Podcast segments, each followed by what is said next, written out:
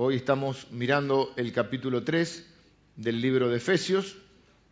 Los chicos están calentitas las. ¿Hay pocos maestros hoy o tenemos? ¿Tenemos? No hay cultito infantil, aunque es primer domingo, porque sí, todos los encargados del cultito, muchos de los encargados del cultito infantil están en el campamento. Así que te trajiste los guantes de fútbol. Sí. Ni un penal pudimos atajar ayer, ¿viste? Tenemos que esperar a que vos crezcas y te conviertas en héroe. Mm. Así que bueno, vayan con, las maestras, los maestros. Ustedes también. Y según el campamento vieron el, partido y después del partido tenían una, una charla.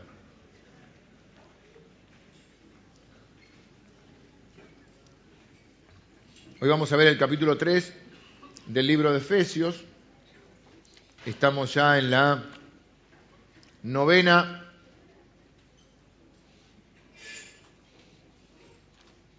enseñanza con respecto a este libro y lo que vamos a ver hoy es una oración que hace el apóstol Pablo. El libro de Efesios, eh, la oración en el libro de Efesios está entremezclada en todo el libro. Hay informes de oración, pedidos de oración, oraciones específicas. Recuerden que Pablo está escribiendo esta carta probablemente desde una cárcel de Roma y a cada rato le dice, estoy orando por ustedes. El domingo pasado que le dijo, por favor, no pierdan el ánimo. Yo sigo orando por ustedes para que Dios los fortalezca, para que Dios les dé entendimiento, para que Dios les haga conocer las riquezas de la herencia que tienen en Cristo Jesús.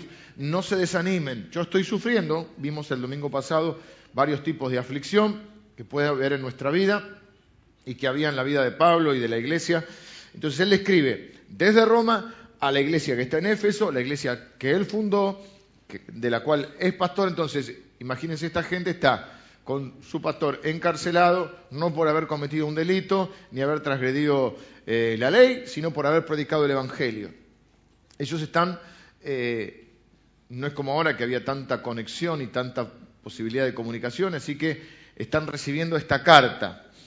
¿Eh? Las cartas llevaban tiempo también, así que durante tiempo están sin saber cómo está, qué necesita. Las cárceles, las cárceles siempre son horribles y las de ese tiempo eran muy, muy horribles. Eh, yo estuve en una eh, como visitante, ¿no? en, Roma, justamente en una, los italianos te dicen, acá estuvo Pablo. Pagar la entrada y, el ticket. No sabés si estuvo ahí, pero una sí y era la verdad una cosa bastante deprimente, una especie de, roca que se baja por un costadito, una roca como horadada, digamos, o sea, como que vos de golpe estás adentro de una roca de la cual todas las paredes están brotando agua, obviamente no hay luz y hay una rejilla acá, es como si te tiraran, ¿viste al lado del baño que tenés la rejilla? Es como si te tiraran ahí y una rejillita acá. Está engrillado a la pared, ahí, medio enfermo, no se sabe, porque ya su cuerpo se iba deteriorando de tantos padecimientos que él había tenido. Tenía una enfermedad que no sabemos cuál era, si era en la vista o en la piel, o bueno, son especulaciones. Él tenía una enfermedad a la cual dice que tres veces le pidió al Señor que lo sane y el Señor le dijo, bástate mi gracia. Así que eso ya lo tenía. A su vez, eh, había sido un, cuerpo maltratado, azotado muchas veces, muchas veces encarcelado, varios naufragios, una vez apedreado y dado por muerto, sin embargo le dice, no pierdan el ánimo. Tenemos un Dios glorioso que todo lo usa para bien. Y esto también lo va a usar para bien, dice, porque estoy pudiendo predicar el Evangelio. Un hombre realmente eh, increíble. Ahora, lo que vamos a ver, entonces la oración está entremezclada. Más de la mitad del libro de Efesios es oración. Y la idea principal desde este libro, por supuesto, escribe una oración desde la cárcel para su iglesia. Y la idea principal de, este libro, porque este libro habla mucho de la oración, habla de la guerra espiritual, habla de la iglesia, y la idea central es que la oración sostiene el progreso, el crecimiento, la salud y la vida de la iglesia. Una iglesia fiel, una iglesia cristiana fiel, por supuesto, es una iglesia que ora. Pablo ora por la iglesia, yo oro por ustedes, aquí hay gente que ora por ustedes, ustedes oran entre sí, ¿eh? espero que lo hagan en los grupos, individualmente. Por favor, oren por la iglesia. Una iglesia fiel, una iglesia sana, una iglesia que progresa, una iglesia que crece, una iglesia saludable, ¿eh? una iglesia que tiene vida, es una iglesia que ora. No es pérdida de tiempo. Entonces, vamos a leer esta oración en el capítulo 3, desde el versículo 14 al 21. Nos toca hoy un pasaje muy lindo de la Escritura, muy inspirado. Efesios es una carta muy inspirada.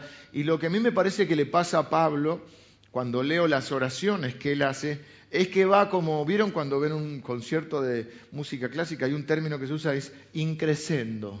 Es como que va, eh, va tomando vuelo la oración. Él va como eh, entrando en un espíritu de adoración y empieza a, orar y en el medio de la oración te predica y, en el medio de la oración Dios le revela cosas que tira así como, viste, como borbotones y termina en general este tipo de oraciones, que hay dos o tres, en un momento de adoración que seguramente él ha tenido en esa cárcel donde está. Así va a terminar eh, lo que también a veces se conoce como doxología, es decir, cuando termina exaltando a Dios en ese medio, medio una despedida, medio un momento de adoración en el cual te, también te motiva a adorar al Señor. ¿Por qué adora? Porque en general es las revelaciones que está recibiendo, es lo que está sintiendo él evidentemente, aunque está ahí en la cárcel, tiene un momento con el Señor. Varias veces le pasa eso. Una manera de, orar, por ejemplo, es cantar. Cantar es una manera de orar. Leer los salmos, yo digo que yo no leo los salmos, yo oro los salmos, porque son salmos mayormente, son oraciones. Incluso si estás afligido, hay 150 salmos, de los cuales un tercio, o sea, más o menos 50 salmos, son salmos en general de David, en los cuales él está orando afligido. Está pasando algún tipo de dificultad en su vida y vos lo lees y decís, pero este le contaron mi vida. Entonces vos lees y ahí te identificás y los orás los salmos. Se cree también que muchos salmos eran canciones que luego se usaban para la adoración. Y en una de las ocasiones que Pablo es eh, liberado de la cárcel, Pedro también, Pedro también, estoy pensando ahora cuando es liberado de la cárcel, Pablo y Silas por un lado, y Pedro cuando es liberado, que después va hasta la casa de los cristianos que estaban orando por él, no sé si lo recuerdan, golpea la puerta y no le abren porque creían que era un fantasma. O sea, pedían al Señor que lo libere, pero después no podían creer que lo había hecho. Bueno, en esos casos cuenta que ellos estaban cantando himnos en la cárcel. Estaban cantando, porque cantar es una manera de orar también, porque es una manera de conectarse con Dios. Bueno, leemos la oración de Pablo. Por esta causa doblo mis rodillas ante el Padre de nuestro Señor Jesucristo, de quien toma nombre toda familia en los cielos y en la tierra, para que os dé, conforme a las riquezas de su gloria, el ser fortalecidos con poder en el hombre interior por su espíritu, para que habite Cristo por la fe en vuestros corazones, a fin de que arraigados y cimentados en amor, seáis plenamente capaces de comprender con todos los santos cuál sea la anchura, la longitud, la profundidad y la altura, y de conocer el amor de Cristo, que excede a todo conocimiento, para que seáis llenos de toda la plenitud de Dios, y a aquel que es poderoso para hacer todas las cosas, mucho más abundantemente de lo que pedimos o entendemos, según el poder que actúa en nosotros. A Él sea la gloria en la Iglesia, en Cristo Jesús, por todas las edades, por los siglos de los siglos. Amén.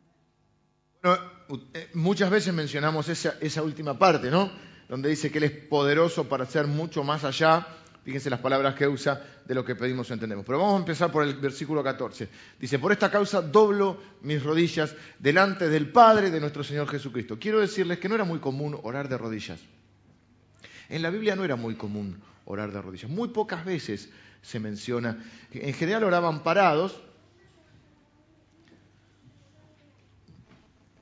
A veces oran caminando, a veces oran sentados, pero rara vez se ora de rodillas. Sin embargo, bueno, lo mismo nosotros, nosotros podemos orar parados, sentados, caminando, podemos orar en la cama, a veces te quedas medio dormido y te oras ahí, Señor, y estás ahí, ¿eh?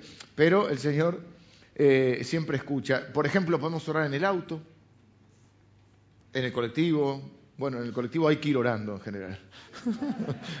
y si vas en el tren, andabas de, rodillas. Pero eh, pienso que hay momentos en que es muy, muy saludable, muy bendecido para nuestra vida arrodillarnos. Por eso te dije, empezar el día arrodillándose, porque es la muestra física de lo que está ocurriendo en nuestro corazón. Es un acto de sumisión, es un acto de rendición, es un acto de humildad. ¿Qué pasa cuando uno se rinde, por ejemplo, en una batalla? Se ponían de rodillas. Es un acto que físicamente muestra la condición de nuestro corazón. Así que uno puede orar, y no nos vamos a poner este, eh, dogmáticos o religiosos, uno puede orar porque orar es comunicarse con el Padre. Doblo mis rodillas delante del Padre nuestro Señor Jesucristo, y después vamos a ver lo que dice ahí de quien nombra a toda familia. Pero él, en este caso, es un tipo que está solo, bastante complicado en la salud, no sabe si va a vivir o va a morir o lo van a matar. Sin embargo, él dobla sus rodillas ahí. Y no estamos hablando de algo general, estamos hablando de una persona como usted y como yo, que existió. Esto nos pasa a veces con los héroes, ahora ya están más humanizados. Antiguamente nos pasaba con los héroes que parecía que eran San Martín, San Benito, que no eran seres humanos, eran personas que nos costaba la idea de pensar que eran personas comunes. Bueno, lo mismo pasa a veces con los héroes de la Biblia. Tenemos que ver un hombre común, como usted, como yo, que está preso y, y, se podría estar quejando, tiene muchas razones para quejarse, pero no está quejándose, está orando. Algunas cosas con respecto a la oración. Primero, Dios siempre contesta. A veces tenemos la, la mala costumbre de decir, yo oré y Dios no me contestó. Sí, te contestó, lo que pasa es que por ahí te dijo que no.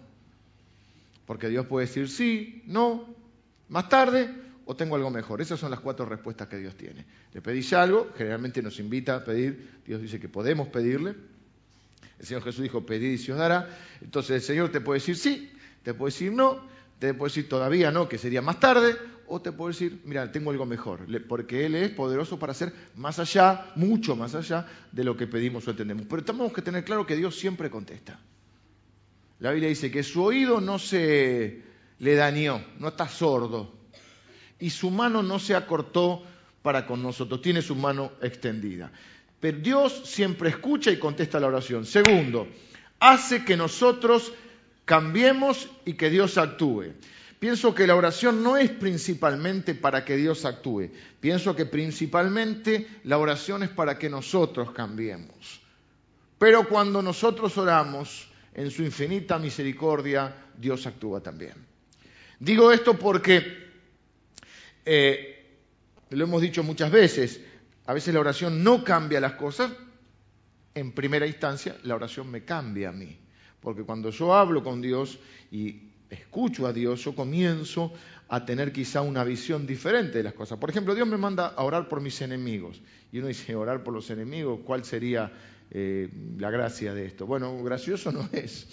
Un par a Dios le causa gracia, a nosotros no, pero lo que sí hace es que quizá en esa oración Dios nos va dando una mayor comprensión, un mayor amor, o aunque sea una mayor, mayor paciencia hacia nuestros enemigos. Dios nos hace, eh, eh, nos bendice en la oración porque quizá cuando nosotros más oramos es cuando más complicados estamos y es cuando más dependemos de Él. Entonces, ¿qué hace la oración? Me hace un hombre más dependiente de Él. Entonces me está cambiando, me está transformando. Ya no soy sabio en mi propia opinión, ya no creo que lo tengo que convencer a Dios de qué es lo mejor para mí, que son nuestras primeras oraciones. Dale, Diosito Santo, bájamela del cielo, cantaba. Eh, eh, eh, entonces vos pensás que sabés lo que querés y sabés lo que necesitas y que la oración es una manera de ver cómo lo convenzo a Dios. Pero cuando vos vas rendido a Dios, por eso está bueno de rodillas decir, Señor, yo no sé ni siquiera, la Biblia dice que no sabemos ni orar como conviene, pero que tenemos el Espíritu Santo que nos auxilia. Entonces hay momentos en la oración cuando uno llega, y generalmente es cuando se te queman los papeles, cuando decís, Señor, yo no sé cómo seguir, qué sé yo, no sé qué hacer en esta situación, pero acá estoy. ¿Mm? Soy un hombre dependiente, te hace dependiente. Otro beneficio de la oración. Estoy pensando y quiero ser breve en esto, pero quiero también ser contundente. ¿Qué ayuda en la oración? Otra cosa que nos da la oración es, nos da compasión por los demás. Porque en la oración, bueno, salvo que uno pida por uno nada más y por uno, uno comienza a orar por los demás. Y en la oración estás, uh, oro por este amigo mío que está complicado con el trabajo, oro por este amigo mío que está enfermo, oro por este hermano o este matrimonio que sé que están pasando una crisis, y vos empezás a tener mayor compasión. A veces sucede que vos orás también de una manera más ferviente cuando hay alguna imposibilidad o algún problema o algo que te aflige a vos. Y entonces, ¿qué pasa? Vos sentís la aflicción, sentís el dolor, lo que hablamos el domingo pasado. ¿Y eso qué hace? Que clames de otra manera al Señor. Una cosa es orar, otra cosa es clamar. Cuando vos pasás esos procesos donde la oración te va cambiando, lo que va generando el Señor también es compasión en tu vida. Y entonces cuando otro mm, hermano, amigo tuyo, alguien está sufriendo luego, ¿no? En otra aflicción, probablemente vos lo puedas mirar de otra manera. Lo dijimos el domingo pasado, para los que estuvieron el martes, que nos visitó este hombre Mani, Emanuel, o Jome, algo así de apellido, que es nigeriano, él dijo algo que habíamos dicho el domingo también nosotros. De las peores miserias y de los peores sufrimientos de nuestra vida, generalmente Dios saca los ministerios más eh, eficientes, podríamos decir, o, poderosos. Pero no hablo de ministerios como solamente pastores, hablo de ministerio. Y la palabra ministrar significa servir. Cuando uno dice, estoy ministrando a alguien, ¿qué estoy haciendo? Lo estoy sirviendo. Y todos nosotros somos ministros de Dios. Y todos nosotros nos servimos unos a otros. ¿Y cómo podés ser más útil en la mano de Dios? Y en general, cuando has atravesado algún tipo de aflicción. Solo puede comprender alguien, alguien que perdió un hijo, solo lo puede comprender de la misma manera alguien que también ha perdido un hijo. Solo puede entender un enfermo de cáncer o uno que ha padecido un cáncer. Quizá puede entender mucho mejor lo que es el perdón alguien, vos decís, tenés que perdonar, pero ¿quién lo puede decir quizá con una mayor autoridad? Aquel que ha podido perdonar algún pecado en contra, fuerte en contra de su vida. Nadie puede entender mejor a una víctima de abuso que alguien que ha sido abusado. Nadie puede entender mejor lo que siente alguien que está esclavo de alguna adicción que alguien que ha atravesado eso y el Señor lo ha liberado. No significa que los demás no lo podamos ayudar. Para eso existe el don de la misericordia y para eso existe el amor de Dios. Pero indudablemente hay una experiencia eh, que cada uno de nosotros ha adquirido en la vida, ¿eh? que como decíamos el otro día, ya que vamos a sufrir, tenemos dos opciones, o desperdiciar ese sufrimiento o invertirlo en el reino de Dios. ¿Mm? ¿Qué más hace la oración? Hace que nosotros cambiemos, pero la oración también hace que Dios actúe. En amor, Él nos escucha, nos responde y actúa. Sin fe es imposible agradar a Dios, dice la Biblia. ¿Qué hace la fe? ¿Qué hace la oración? Nos genera fe también. Porque a veces en la oración comenzamos a declarar las grandezas de Dios, comenzamos a, darle gracias por lo que Él ya ha hecho en nuestra vida, comenzamos a recordar, por eso la Biblia dice que hay que ser agradecidos. Yo creo que un beneficio de ser agradecido es que aumenta la fe. Cuando dice, bendice alma mía al Señor, no olvides ninguno de sus beneficios. Él es el que perdona tus iniquidades, que son tus maldades, tus pecados, el que sana tus dolencias, el que rescata del hoyo tu vida, el que te corona de favores. Cuando vos empezás a ver los, pecados que Él te perdonó, de dónde te rescató, los favores con los cuales te coronó, empezás a recordar por agradecimiento, pero eso genera fe, porque si hiciste el mismo Dios, el mismo Dios que me, porque si Dios no cambió de idea, si Dios me sigue amando, es el mismo Dios que me rescató, me va a rescatar. Así que, por un lado, la oración me cambia a mí, pero por otro lado, la oración también actúa, hace que Dios actúe. Por supuesto, conforme a su voluntad, como dijimos, según le parece, pero sí tenemos nosotros derecho a pedir. Y Jesús nos dijo, pedid y os dará. Todo lo que pidan creyendo que lo reciben, lo van a recibir. Hay algo que Dios hace a través de la oración. ¿Qué más hace la oración? La oración evita la queja. Pablo tenía muchas oportunidades, podríamos decir, o razones para quejarse, pero no se queja, él ora. Al enfrentar las circunstancias difíciles de nuestra vida, podemos orar o quejarnos. La oración es cuando hablamos de las mismas cosas que cuando nos quejamos, pero en vez de hablarlas al viento o a alguien, las hablamos con Dios y las resolvemos con Él.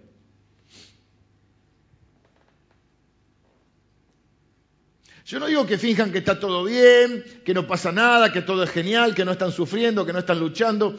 Sean sinceros, pero también sean honestos con Dios porque Él puede manejar ese asunto y resolverlo. Entonces, si lo resolvemos con Él, después probablemente lo podamos hablar con otros. Pero el problema es a quién acudo primero. ¿A quién le mando el primer mensaje de texto? ¿A quién llamo primero por teléfono? ¿A quién acudo cuando tengo un problema? Primero que tendríamos que ir es a Él. Yo siempre le digo a mis hijos eso. Miren, yo los puedo llegar a retar por algo que hayan hecho, pero al primero que ustedes tienen que acudir cuando se mandan alguna macana o cuando les pasa algo, es a mí o a mamá. Y uno tiene que generar como padre la plataforma y la confianza para que ellos busquen en nosotros. Porque si ellos saben que lo único que van a recibir de nosotros son reproches o castigos o algo, van a buscar el consejo de otro y sobre llovido mojado. Y si metieron la pata, la van a meter el doble. Entonces uno tiene que generar una plataforma. Mira, hijo, yo, mi amor es incondicional. Hagas lo que hagas, no voy a dejar de amar. Segundo, mi, yo soy incondicional. Lo, lo, que yo pueda hacer para ayudarte, aunque te manden la macana más grande de tu vida, yo voy a estar para ayudarte. Entonces él tiene que acudir a mí. No tiene que huir de mí, porque yo encima sobre lo que hizo lo voy a castigar. Eso debería ocurrir en la iglesia también porque la iglesia es una familia. Y en la iglesia debería... La paradoja es que cuando nos mandamos alguna, huimos de nuestro Padre, huimos de Dios porque pensamos que esa es la imagen que tenemos de un Dios que nos va a castigar, y huimos de los hermanos porque los hermanos nos la van a dar también. Una locura. Ah, primero que tiene que recurrir es a Dios. Segundo, al pueblo de Dios, a la familia de Dios.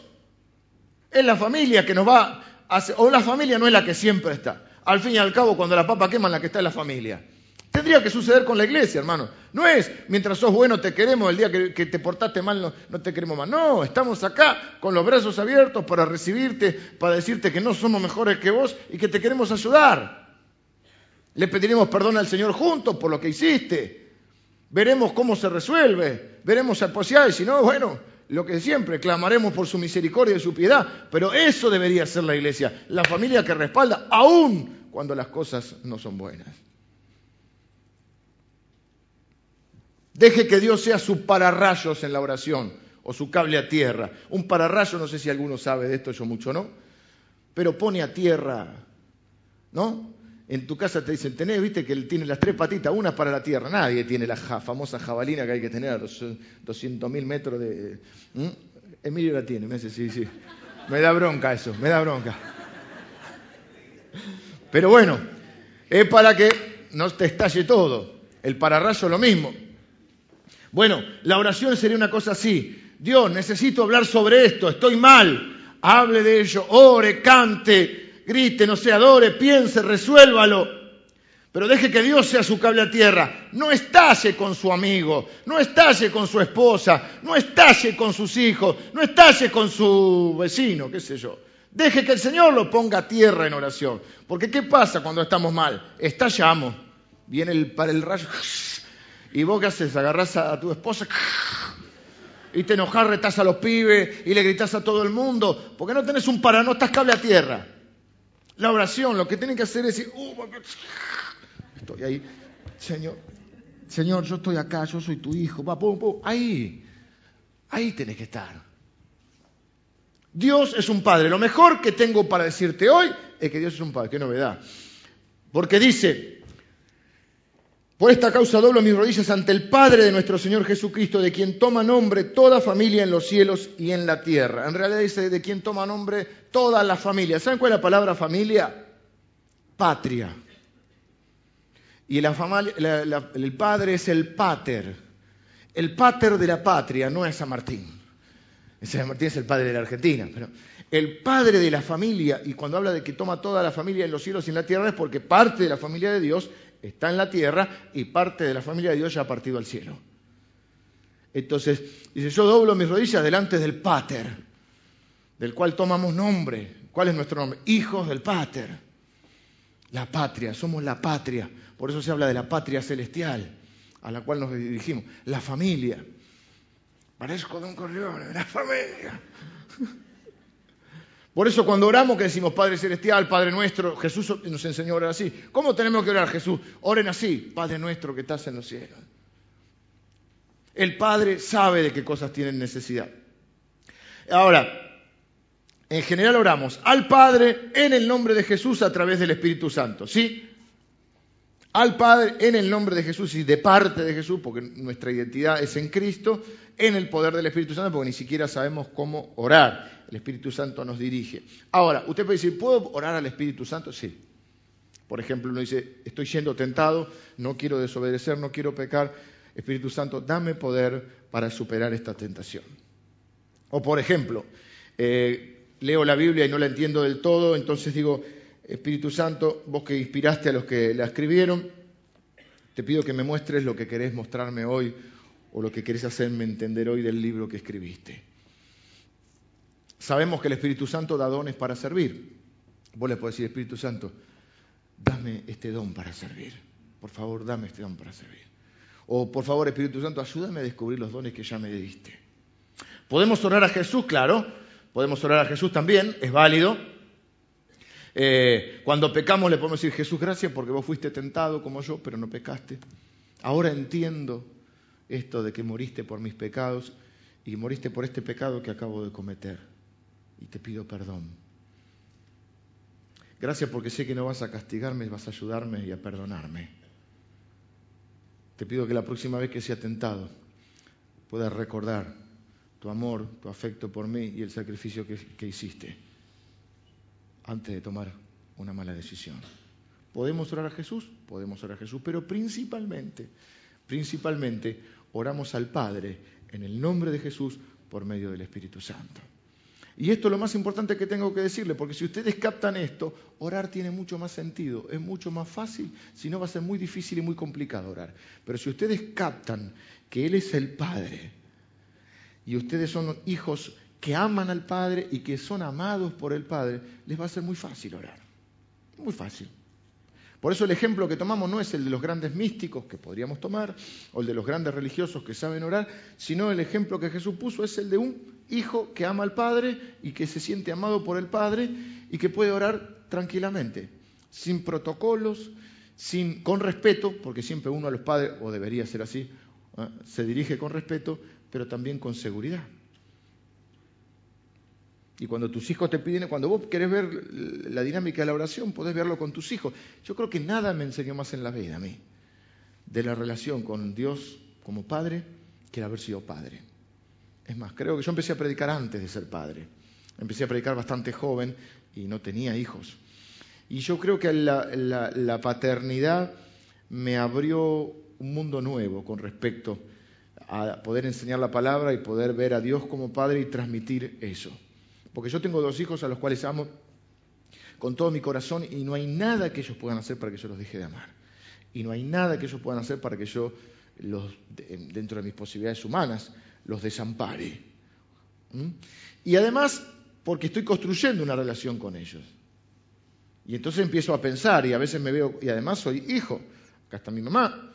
Mi papá partió el año pasado con el Señor, pero lo he tenido muchos años.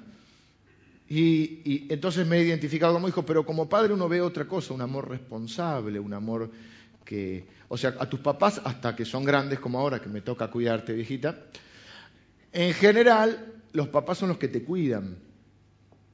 No es un amor tan responsable. Y en general vos sos el que te manda las macanas y tu papá tiene que ayudarte. O no te manda macanas, pero igual siempre tiene que ayudarte. Eh, es mentira, cuando sos grande te dejan de ayudar, te ayudan. Ahora, cuando vos tenés hijos, vos sos el que tenés que ocupar, más cuando son más chicos. Y cuando son más grandes también, porque ahora están entrando en otra edad y también uno tiene que ocupar. Entonces es un amor como más responsable, dependen de mí y de mi esposa, por supuesto. Pero uno empieza a ver eso. Qué feo sería que lo único que hagan, no sé si a alguno le ha pasado, espero que no, que vengan, lo único que hagan, te pidan plata y se vayan. Pero quédate, contame cómo andás. No, no, no, dame plata, me voy. Algunos de nosotros nos manejamos así con Dios. Oramos para pedirle algo y después chao. Bueno, mil cosas que tiene la oración. No estoy para reprocharles nada, estoy para decirles que Jesús vino a traer un concepto revolucionario al cual nosotros estamos acostumbrados ahora. Porque ellos no sabían que Dios era el Padre. En el Antiguo Testamento hay solo 12 referencias a Dios como Padre y es, en una, eh, es un Padre de la nación. de Israel, no un padre individual. No el padre que tiene contados los cabellos de tu cabeza, el que dice no cae un pajarito en tierra sin que lo permita, más vales vos que sos su hijo, el padre sabe de qué cosas tenés necesidad. Ese concepto es revolucionario. En los cuatro evangelios, más de 60 veces Dios dice, eh, Jesús dice, Dios es tu papá y yo soy el hijo de Dios. Y creo que nada en mi vida entera me, me enseñó más acerca de Dios como padre que el ser papá, como te decía. Y claro, mi hijo no me pide permiso para abrir la ladera. Ejemplo típico que hemos puesto, pero es verdad. Y Jesús dijo que había, que que ser como niños, y yo todavía recuerdo, ahora están más grandes. Igual nos llevamos bien, pero cuando eran chiquitos, yo llegaba a una determinada hora en general a casa y ellos empezaban a correr como locos. Te a era tipo siete, siete y pico. Aparte es una edad que no sé si, hay una hora que no sé si le sube el azúcar o qué, pero empiezan a. A esa edad cuando son chiquitos, viste, se, dice. pero era una cosa que. Vino papá, vino papá.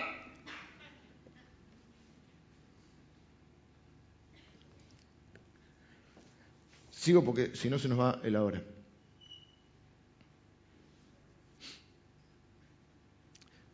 Un pequeño pensamiento. Si Dios te concedió el título de padre, tenés que saber que estás delante de un título sagrado. De un título sagrado. Si Dios tuvo la bondad de compartir ese título con vos, yo te pido que invoques la gracia de Dios y hagas honor a ese título. También entendí que par, cuando nosotros amamos, honramos, cuidamos, bendecimos, valoramos, estimamos a nuestros hijos, protegemos, educamos a nuestros hijos, estamos reflejando algo del afecto del Padre. Repito, cuando nosotros honramos, bendecimos, amamos, cuidamos, protegemos, educamos, valoramos a nuestros hijos, estamos reflejando algo del amor del Padre. Cuando somos padres negligentes, egoístas, distraídos, abusivos, violentos, autoritarios,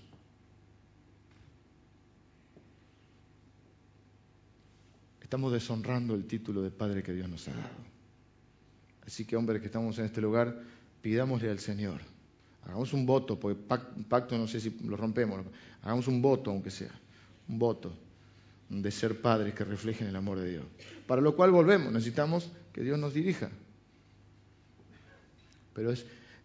Freud dijo una vez, en una de sus citas más conocidas, no concibo una necesidad más importante en un ser humano que la figura de un padre.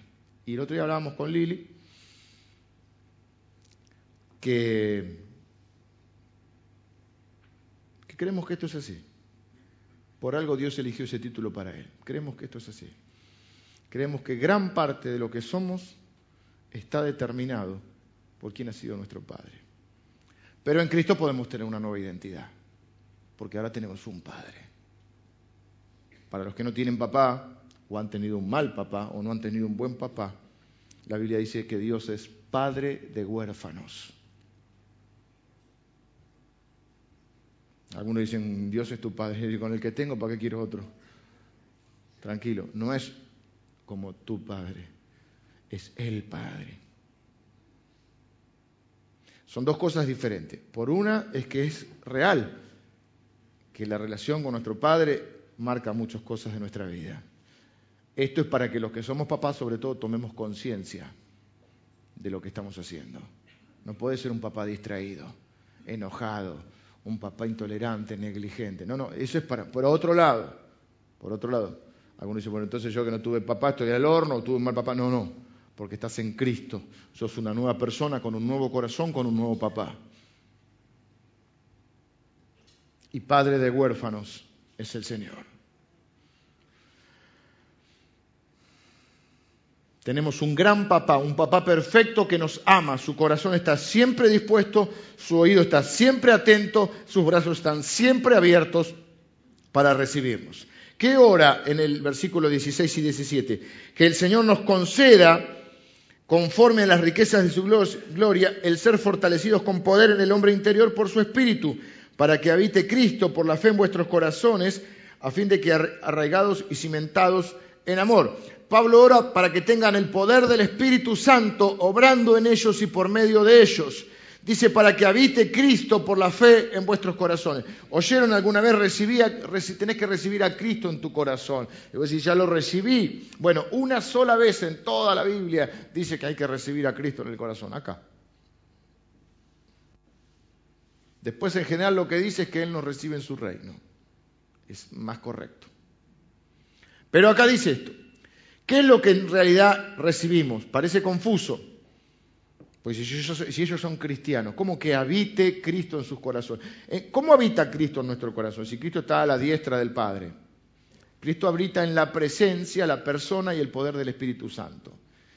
Técnicamente, si quisiéramos decir, en realidad vos decís, Cristo está en mi corazón, Cristo está en el cielo, a la diestra de Dios.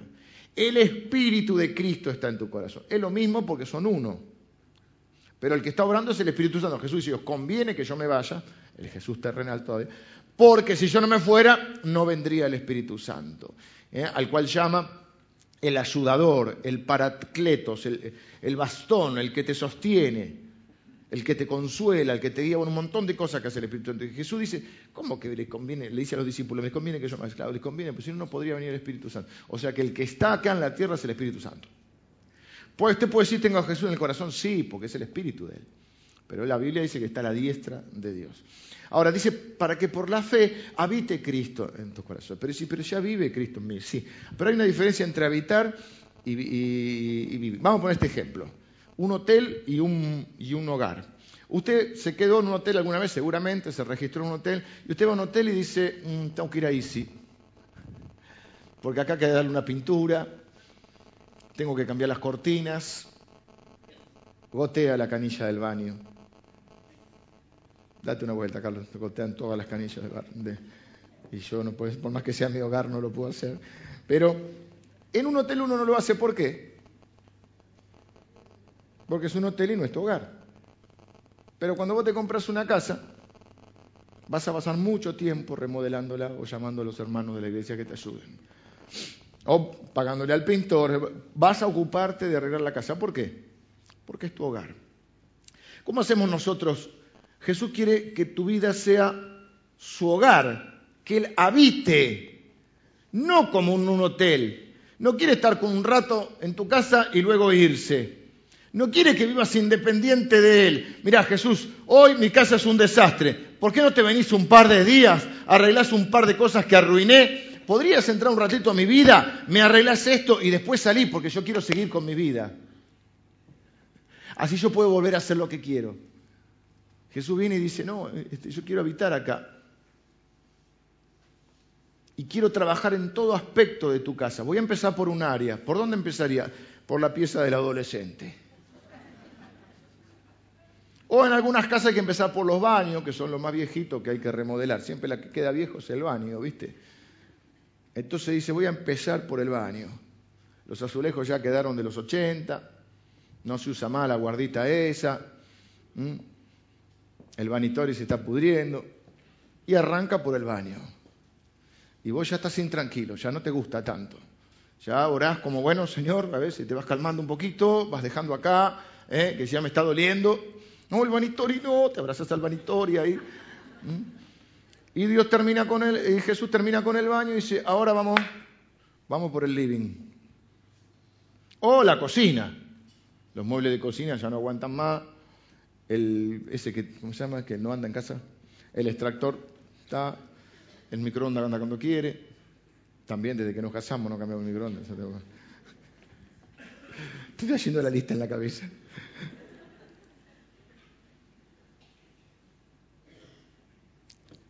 Por medio del Espíritu Santo, cuando Dios habita en el centro de tu ser, en la persona del Espíritu Santo, hace un proyecto de remodelación completa. Y los que han estado en remodelación saben que es complicado. Estar en obra y vivir ahí es complicado. Es doloroso, es incómodo, pero lo tiene que hacer. Dios no quiere ser una visita en tu vida. Que vos vayas para decirle, arreglame acá que arruiné esto, pero después andate que yo quiero seguir con mi vida. Entonces a veces decimos, no puedo creer que surja este problema ahora. Yo quiero decirte, ese problema estuvo siempre. Solo que no empezó por ahí, porque no estabas listo. Y ya me agarró calor, pero tengo los cables, no sé si puedo. Bueno, no importa, me quedo así. El problema ese estuvo siempre, pero vos todavía no estabas listo ni maduro. Entonces, como Dios es un Dios amoroso y no quiere volar en pedazo la casa, la va arreglando, no empezó por ahí. Empezó por otras cosas, pero ahora estás listo para que arregle definitivamente eso que Él quiere arreglar en tu vida. Así que esto debería animarte, porque es Dios que se está ocupando, porque te acepta como sos, pero no se conforma con esa casucha media viejona que tenés. Pide poder para ellos, pide amor, arraigados y cimentados en amor. Mirá qué dos palabras que usa, raíces y cimientos. ¿Cuál es el fundamento de la casa, de la vida, de un árbol? Raíces y cimientos. Y él dice arraigados y cimentados en amor. ¿Y quién es la expresión del amor? Es Cristo. O sea que no solo Cristo tiene que estar en tu vida, sino que tiene que estar en el lugar correcto. Y el lugar correcto es el fundamento. Y en muchos de nosotros, Cristo está en nuestra vida, pero no es el fundamento. El fundamento es lo que yo pienso, lo que yo sé, es la experiencia que tengo, es lo que yo quiero hacer. No es el fundamento. Alguno de ustedes, lo dijo el, eh, eh, Mani, el, morocho, iba a el morocho, el martes, a veces hay que tocar fondo para darte cuenta que en el fondo está el fundamento. Date cuenta también cuál es el fundamento. Las raíces dan vida, los cimientos dan fortaleza. Él dice que tenemos que ser fortalecidos en poder, en poder del Espíritu Santo y en amor. El fundamento de tu vida. ¿Cuál es el fundamento de tu vida? Son tus opiniones, las que repetís y ya oímos todos, y que tus hijos te dicen basta decir lo mismo. Las cuatro cosas que aprendiste, o el fundamento es Cristo. Mira, hay un punto que dice, para ser capaces de comprender cuál es la anchura, la, longitud, la plenitud, la, alto es, ¿se acuerdan? El amor de Jesús, es alto, es ancho, es largo, profundo, ¿se acuerdan? No. ¿Saben que en la iglesia primitiva tomaban la cruz y ponían estas cuatro palabras? Anchura, altura, longitud, profundidad, no sé en qué orden la ponían, pero en la cruz de Cristo tomaban la cruz y le ponían estas cuatro palabras. Qué linda decoración, Javi. Anchura, longitud, profundidad y altura. Altura, anchura, longitud y profundidad del amor de Cristo. Hay un momento, dice, para que puedan experimentar, sean capaces de comprender. Es imposible comprender totalmente el amor de Cristo. Lo que está diciendo es que lo puedan comprender más allá del conocimiento, lo puedan experimentar. Algunos de nosotros no hemos experimentado el amor de Dios de la misma manera, o de la manera que dice acá, más allá de un conocimiento. Porque algunos de nosotros no queremos orar, no queremos cantar, no queremos expresarnos delante del Señor, no queremos tener una experiencia con Él. Es como si en otra palabra dijéramos, no quiero experimentar el amor de Dios. Y dice que va más allá del conocimiento. Y hay cosas que no se pueden explicar con palabras. La típica eh, frase, ¿y cómo sabe que te has enamorado? Y lo sabe cuando estás. ¿Cómo le explicas a alguien qué significa? Ay, mariposas en Yo la verdad mariposa nunca tuve y la verdad que es una sensación bastante horrible, porque si tengo mariposa en el estómago me da una gana, de vomitar. No, imagínate, yo no sentí eso cuando estaba enamorado, eh, estoy enamorado de la flaca, pero sí hay algo que te ocurre en el cuerpo. Pero igual el amor es otra cosa, porque ahora conozco otras facetas del amor. Quizá ahora no me voy a poner nervioso cuando la voy a ver, pero ahora mi amor es mucho más cimentado, más arraigado. Ahora soy capaz de darle un riñón si lo necesita. Antes no, porque antes era porque me hacía sentir bien a mí. Al principio cuando conoces a alguien, porque te hace sentir. O no dice la gente, quiero, que, quiero casarme para ser feliz, quiero que me haga feliz. Te casas para que el otro te haga feliz.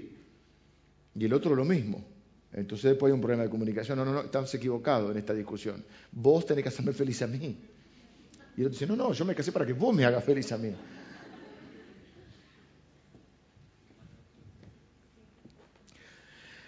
Voy a decir unas de esas cosas que Pensé hoy a la mañana y se van a caer de, espaldas ahora. Jesús te ama. ¿Cómo te suena?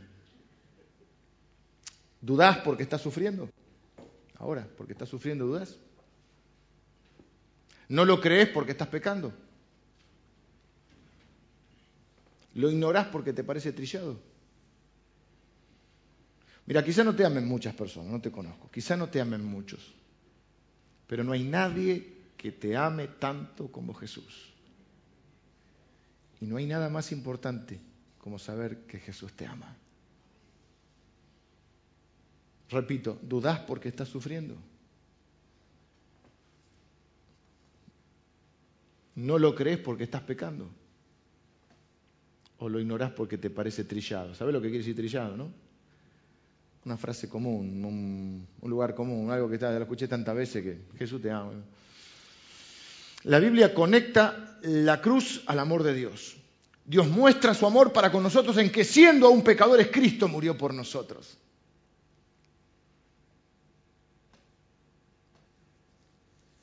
Anchura, longitud, profundidad, altura. Todo culmina en la cruz de Cristo. Ese amor se vio más claramente, o sea, la prueba es, es la cruz. En la tierra, en la cruz. En el sacrificio de Cristo de reconciliar a sus enemigos y de adoptar a hijos descarriados para traerlos a la familia de Dios, dando su vida por eso. La conclusión es casi un himno, no sé si se cantaba esto, si se fuera alguna canción, decía y aquel que es poderoso para hacer todas las cosas mucho más abundantemente de lo que pedimos o entendemos según el poder que obra o que actúa en nosotros. Por eso oramos con expectativa. Cualquier cosa que pidamos, Dios puede hacer mucho más. Cualquier cosa que usted piense, Dios puede hacer mucho más no solo más, sino mucho más. Su Padre es la persona que puede hacer mucho más de lo que usted pida o entiende. Hay un Dios soberano que puede hacer todo, puede ir más allá de aún lo que podamos imaginar. Ese Dios es nuestro papá. Entonces la oración deja de ser una carga, no, tengo que orar, porque si no me siento mal, tengo que cumplir con Dios. No, no, tengo un papá al cual pedirle como cuando era chico o como cuando éramos grandes, porque yo lo extraño a mi papá.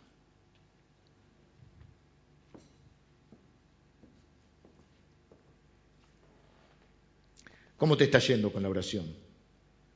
¿Qué le estás pidiendo? ¿Por quién estás orando? Ves que eso te genera esperanza, porque estás delante de alguien que puede hacer más allá de lo que vos pedís. Ayer fui con mi hija a comprar unas cositas. Me estoy acordando de esto. Lili dice que yo soy un padre que malcría a sus hijos. Un, un padre permisivo. No, no, me ven así ustedes, ¿no? Me sacan lo que quieren esos dos. Pero entonces fui a comprar. En realidad iba a ir Lili, pero también soy un, esposo protector. ¿Cómo se dice? ¿Cómo dice? Ay, este sobreprotector. Dice Pali que soy sobreprotector. Entonces tenían que ir lejos, digo, no, lo llevo yo. No quiero que manejes hasta allá, voy yo, te acompaño, volvemos para el partido, ¿ok? Así que salimos al mediodía, a las cuatro en punto había que salir porque yo quería llegar con tiempo para ver el partido. Que lo perdió el técnico con los cambios. Ah, la vez si no juega de eso. No tenía que jugar ahí. Y no lo digo ahora, se lo dije a mi esposa, es testigo, está mal hecho el cambio.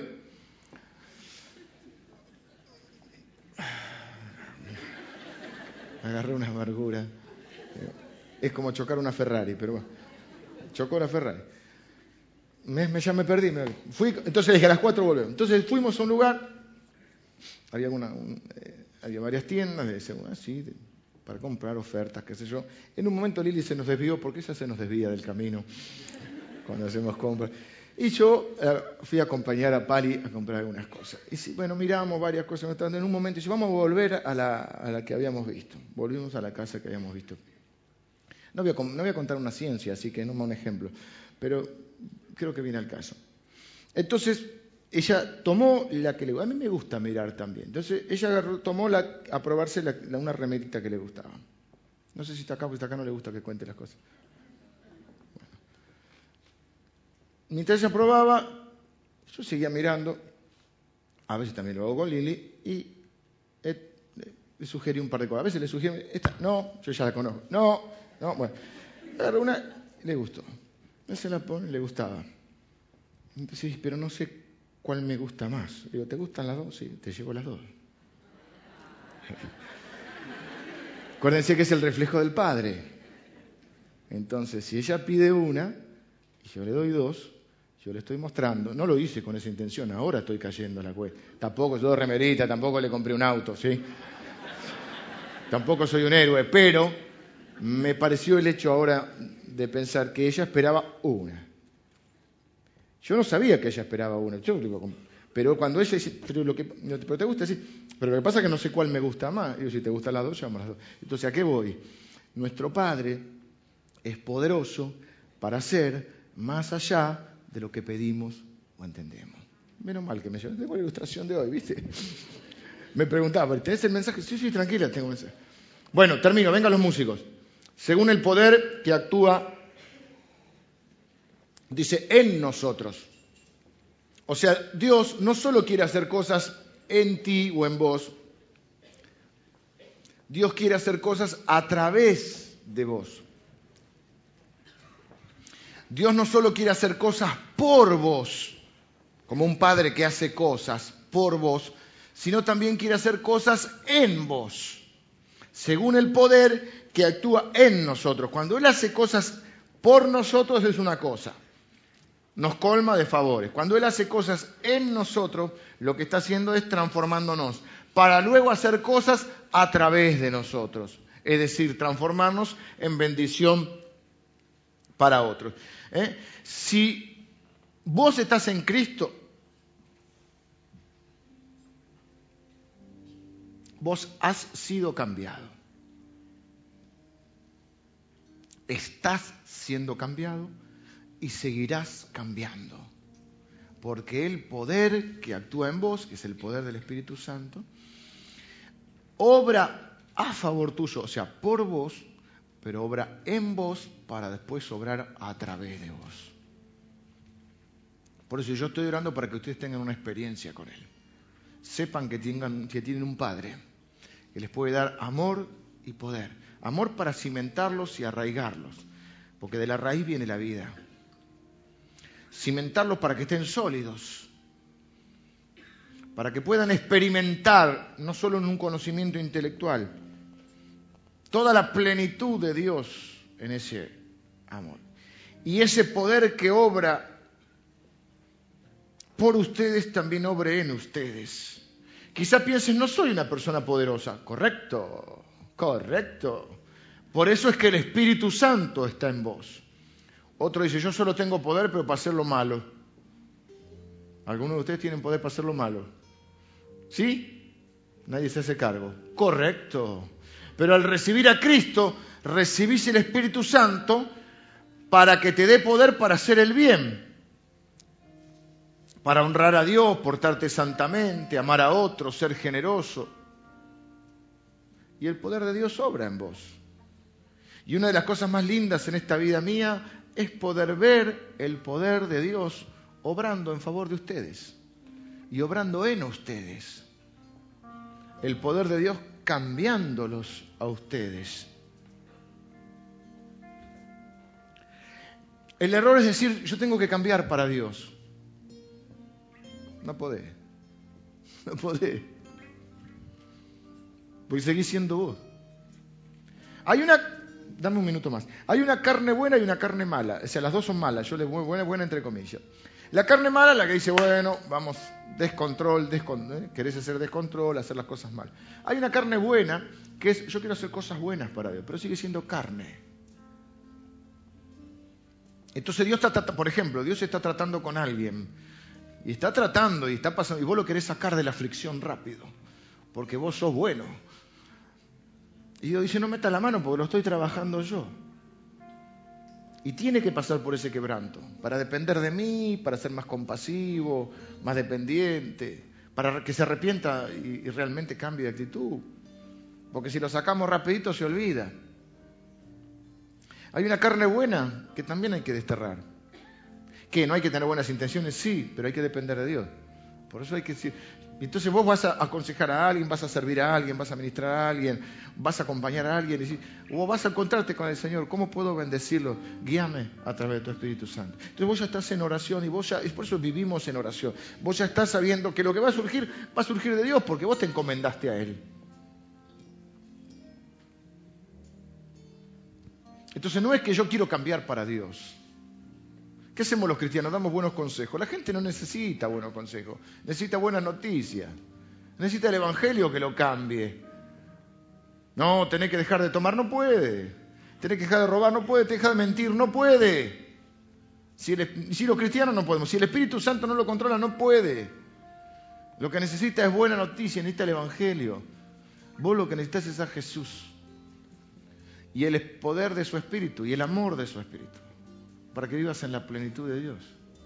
No es una teoría, para que experimentes ese poder y ese amor. Y ese poder de Dios está disponible para cambiarlo si ustedes están dispuestos, sumisos y colaboran con Él en la obra que Él quiere hacer. Porque va a arrancar por el baño, va a seguir por la cocina, y eso duele, y eso incomoda. Pero Él no va a hacer una visita en tu vida. Yo estoy orando para que habite, dice Pablo para que el Señor habite ahí, para que sea el dueño de la casa, para que lleve a cabo el proyecto de remodelación completa, hasta que cada uno de nosotros sea la casa, el edificio que Él quiera, ¿eh? para su gloria. ¿Qué está tratando de hacer en tu vida? ¿Qué desea cambiar, arreglar, potenciar o renovar? Quiero que sepas que el poder está ahí disponible. ¿Lo estás captando ahora? Hay esperanza en esto. ¿Lo captás? Jesús te ama. El Espíritu Santo está en vos. Dios es tu Padre. Te está escuchando. Habla con Él. Porque no estás solo. Eso es el cristiano. Lo otro es cualquier otra cosa. Termina a Él sea la gloria en la iglesia. Empieza con la paternidad de Dios y termina con la gloria de Dios. Porque todo, ¿saben lo que significa gloria de Dios? Miren, lo, noté acá. Significa esplendor, belleza, magnificencia, brillo, pureza, importancia, prominencia, preeminencia, majestad, peso, santidad, dignidad y superioridad del Dios de la Biblia. San Agustín decía, cuando se resuelva el asunto de la gloria, todos los asuntos serán resueltos. ¿No sabe qué hacer con tu matrimonio? Esta semana hablamos con un matrimonio. Digo, ¿qué le digo? En un momento le digo, ¿qué querés hacer? ¿Y vos qué querés hacer? Y una pregunta así que parece muy obvia, pero ¿qué piensan que Dios quiere?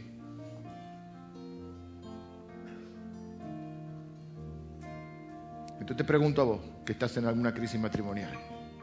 No te estoy juzgando, te estoy tratando de acompañar y, ver qué es lo que Dios quiere. ¿Qué quieres hacer vos? ¿Qué quiere hacer el otro? ¿Qué, qué quiere Dios? No, yo lo quiero matar. ¿Y Dios qué querrá? No, Dios quiere que lo perdone. Fíjate.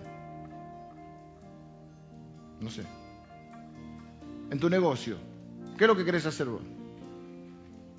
Yo no le quiero pagar a nadie.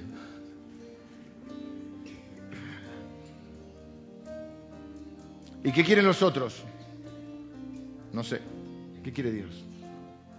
En tus amistades, en tu noviazgo, en tu matrimonio, ¿qué es lo que Dios quiere? Tu familia. Cuando se resuelve el tema de la gloria, se resuelve todo lo demás.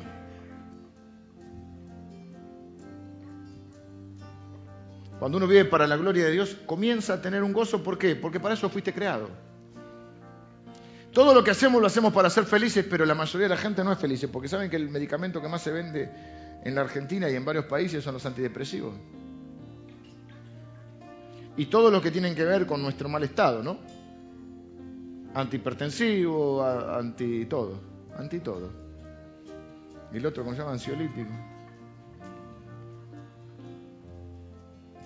Siempre hay oportunidades para glorificar a Dios. Es más, cuando uno está sufriendo, aún ahí hay oportunidad para, glorificar a Dios. Termino. Hoy terminé horario. Bien, ya termino. Como estamos hablando de orar, les voy a dar un par de motivos de oración. ¿Qué les parece? Les pido que oren todos los días. Oren por ustedes, por su familia, oren por la iglesia. Una iglesia sana, una iglesia que progresa, una iglesia que crece.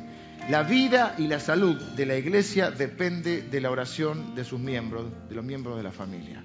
Oren por la familia, oren por la patria. Somos la patria de Dios. Él es nuestro pater. Oren por la patria.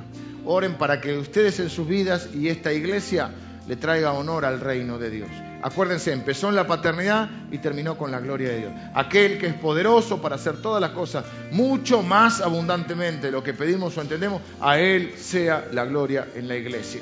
Entonces vamos a orar por esto, para que Dios se glorifique en tu vida, para que Dios se glorifique en tu familia, Dios se glorifique en tu matrimonio, Dios se glorifique en la vida de tus hijos, Dios se glorifique en la vida de la iglesia. Orá por mí, por los pastores de la iglesia, por nuestras familias, Orá por tu familia, orá por los hermanos de la iglesia. Por favor, tenés que orar, no por culpa, sino con alegría.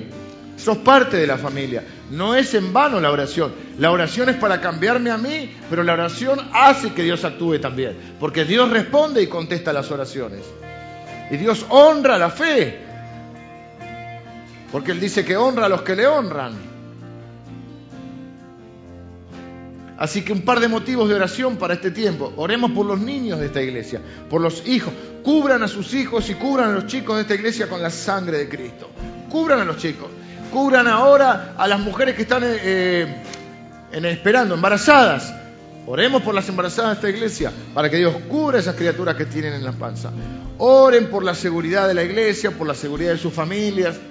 Oren para que otra gente conozca al Señor, oren para que la iglesia pueda servir y amar a la comunidad, oren para que yo pueda cada domingo ser fiel a la palabra de Dios y traerles palabra de Dios, oren por la salud de sus hermanos, oren por los grupos que están, oren por las familias de la iglesia. Eh, el ataque principal de, Satanás es sobre las familias, específicamente sobre los matrimonios y sobre los hijos. ¿sí? Oren por la relación padres-hijos, oren por los proyectos que tenemos para este año, oren por la construcción que vamos a comenzar ahora eh, cuando se aprueben los planos para poder tener un mejor lugar para nuestros hijos y para reunirnos. Oren por por el, trabajo social que la iglesia está haciendo, oren para que mucha gente pueda ser bendecida por nosotros, oren para que mantengamos un espíritu de unidad, de humildad, eh, que no, ninguno de nosotros se, en una palabra nunca me sale, ensoberbezca, es decir, que ninguno se ponga soberbio, para que mantengamos la humildad y que amemos y sirvamos humildad. Oren por las iglesias de esta ciudad, porque si amamos esta ciudad donde Dios nos puso, no somos la única iglesia, somos parte de la iglesia de Cristo. Oren por las iglesias hermanas, oren por los pastores, oren por las congregaciones. Si saben que hay alguna iglesia que está sufriendo algún tipo de conflicto, bendíganla, oren por esa iglesia. ¿eh? Hay muchas cosas por las que tenemos que orar. Oren por las finanzas de la iglesia, porque necesita, oren por algo que después les voy a compartir. Estamos con una carga especial eh, tenemos que resolver un tema con, la granja de, de, Tabo, un tema edilicio. Oren por las finanzas de la iglesia para que podamos avanzar sobre ese proyecto. Oren por eso. ¿eh? Queremos ser eh, canales de bendición para que Dios obre. No le tengo miedo a ninguna cosa más que a mí mismo y a algunos de ustedes.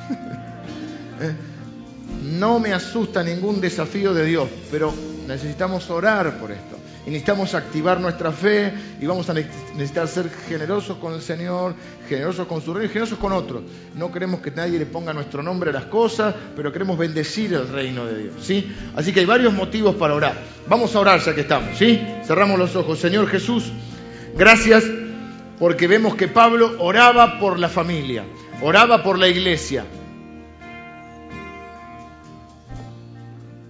Señor, es bueno orar por nosotros, es bueno orar por nuestra familia, por nuestros amigos, pero es bueno orar por la iglesia. Si nosotros oramos por la iglesia de Cristo, oramos por la patria.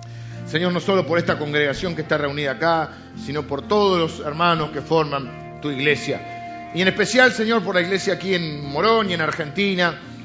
Señor, te pido que bendigas a mis consiervos, que bendigas a tantos pastores que sacrificadamente, Señor, te sirven. Te pido que los prosperes, los bendigas. Señor, por las iglesias que están sufriendo conflictos o divisiones o angustias, Señor, bendícelas, bendícelas. Son tuyas, Señor, las iglesias. Tú las has fundado, tú las edificas, tú las vas a sacar adelante, Señor. Padre, úsanos para ayudar y para contribuir en tu reino de la manera que tú creas que podemos hacerlo. Financieramente, en amor, en comprensión, en consejo, en guía, en palabra, en lo que tú quieras, en servicio, en amor, en lo que tú quieras, Señor. Nosotros estamos disponibles y dispuestos para que nos uses, Señor, en tu reino y no solamente mirando esta, esta congregación. Pero sí te ponemos en las manos, en tus manos, esta congregación, que es nuestra familia y es la que nos toca, Señor, la que más responsabilidad tenemos. Queremos ser fieles a esa responsabilidad. Necesitamos el auxilio de tu Espíritu Santo, Señor, para que arraigados y cimentados en amor podamos experimentar no solo ese amor, podamos experimentar tu plenitud y podamos experimentar el poder, Señor, que actúa en nosotros, el poder que operó en Cristo Jesús. Poder, Señor, para bendecir a otros, poder para amar y servir a otros. Queremos ser personas que aman y sirven, que podamos amarte a ti, Señor, amar a las personas predicar a Jesucristo y enseñar la palabra. Señor, eso queremos hacer, eso queremos que nos ayudes, eso queremos hacerlo a través del Espíritu Santo que está en nosotros. Estoy agradecido, Señor, porque porque podemos llamarte papá y saber que siempre contestas y que siempre estás ocupado en nuestra vida y que siempre estás pendiente de nosotros, Señor. Y eres nuestro Padre. Un Padre que si sus hijos le piden pan, no le va a responder con piedras. Por eso, Señor, yo bendigo a todos tus hijos que hoy están pidiendo algo en especial. Todos los que están pidiendo algo en especial ahora. Díganle, papá, padre, papi, no sé cómo le dicen, Padre Celestial, Padre nuestro. Señor, tengo esto. No quiero recurrir primero a otro, quiero recurrir a vos. Te pido que me ayudes con esto, esto es lo que tengo. Pero no quiero que venga a pedirte que me ayudes en esto y después te vayas y yo siga con mi vida.